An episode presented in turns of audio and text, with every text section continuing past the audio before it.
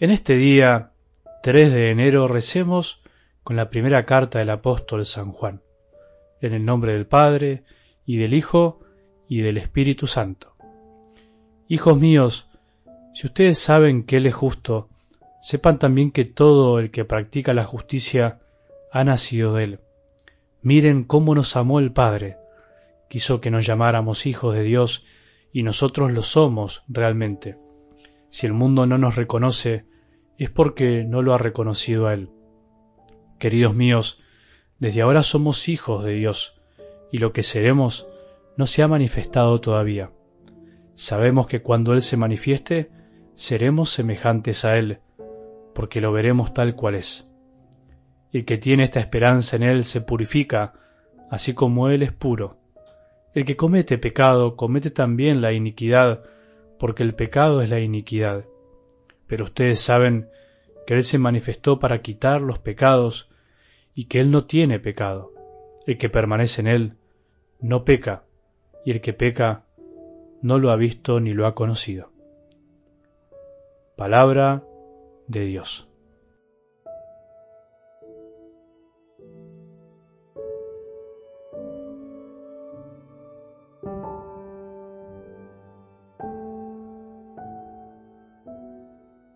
Continuamos reflexionando, meditando, conociendo un poco más la primera carta del apóstol San Juan, que como ya lo dije en estos días es la continuación, de algún modo, la reafirmación de ciertas verdades que Juan dejó grabadas en su Evangelio, pero que después, por las debilidades humanas, hubo que volver a decir, volver a repetir, porque las comunidades cristianas las primeras, recordá, también tuvieron los mismos problemas que tenemos nosotros hoy. Por eso creo que nos hace bien, y desde algo del Evangelio, este proyecto de evangelización, intentaremos también en este año seguir distintos libros de la palabra de Dios. El Evangelio siempre está, podés buscarlo también en otro lado, podés escucharlo de otro sacerdote. Por eso quería que nos centremos en esta última semana de Navidad, en estas palabras tan lindas Así empieza Juan hoy, hijos míos. Así llama a los fieles de su comunidad, hijos míos. Un corazón de padre, un apóstol que quiere transmitir la verdad de Jesús, la misma que él recibió, la revelación, esa gracia inmensa que recibió este apóstol para transmitir la verdad. Esa es la tarea de los pastores, transmitir la verdad que aunque a veces duela, aunque a veces no nos guste tanto, es la misión de aquel que evangeliza. Y este padre de comunidades, Juan el Evangelista, dice algo hoy que creo que nos llena de consuelo. Miren cómo nos amó el Padre. Miremos cómo nos ama el Padre. Muchas veces, por nuestro olvido, por nuestra tibieza, terminamos dejando de lado una de las verdades esenciales de nuestra fe. ¿Y cuál es? cuánto nos amó el Padre.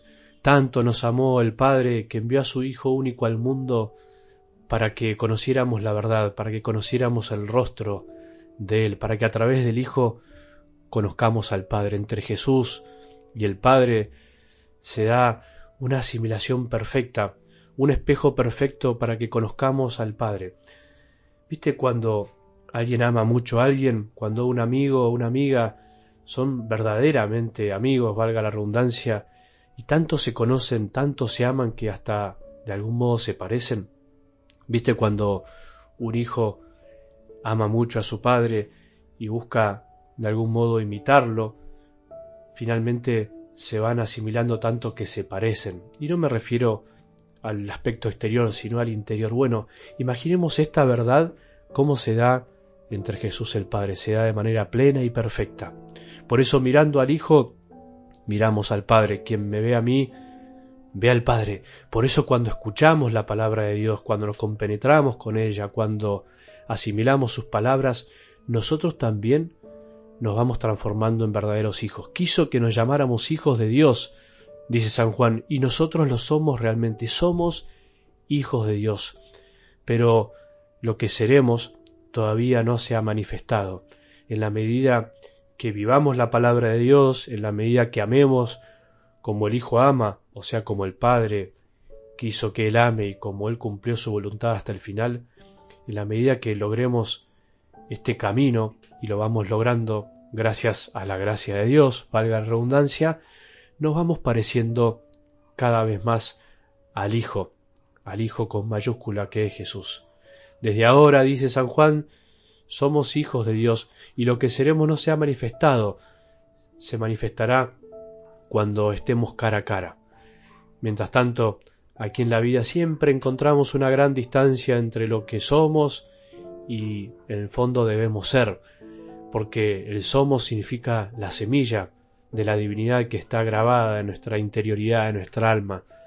Pero nuestras actitudes no siempre se condicen con esa verdad profunda y por eso tenemos que ir siendo hijos cada día. Hoy seamos un poco más hijos. ¿Y cómo seremos más hijos de Dios?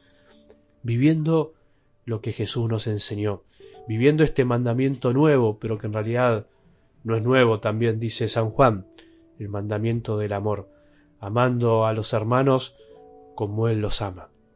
Por eso volvemos al mensaje anterior de la carta.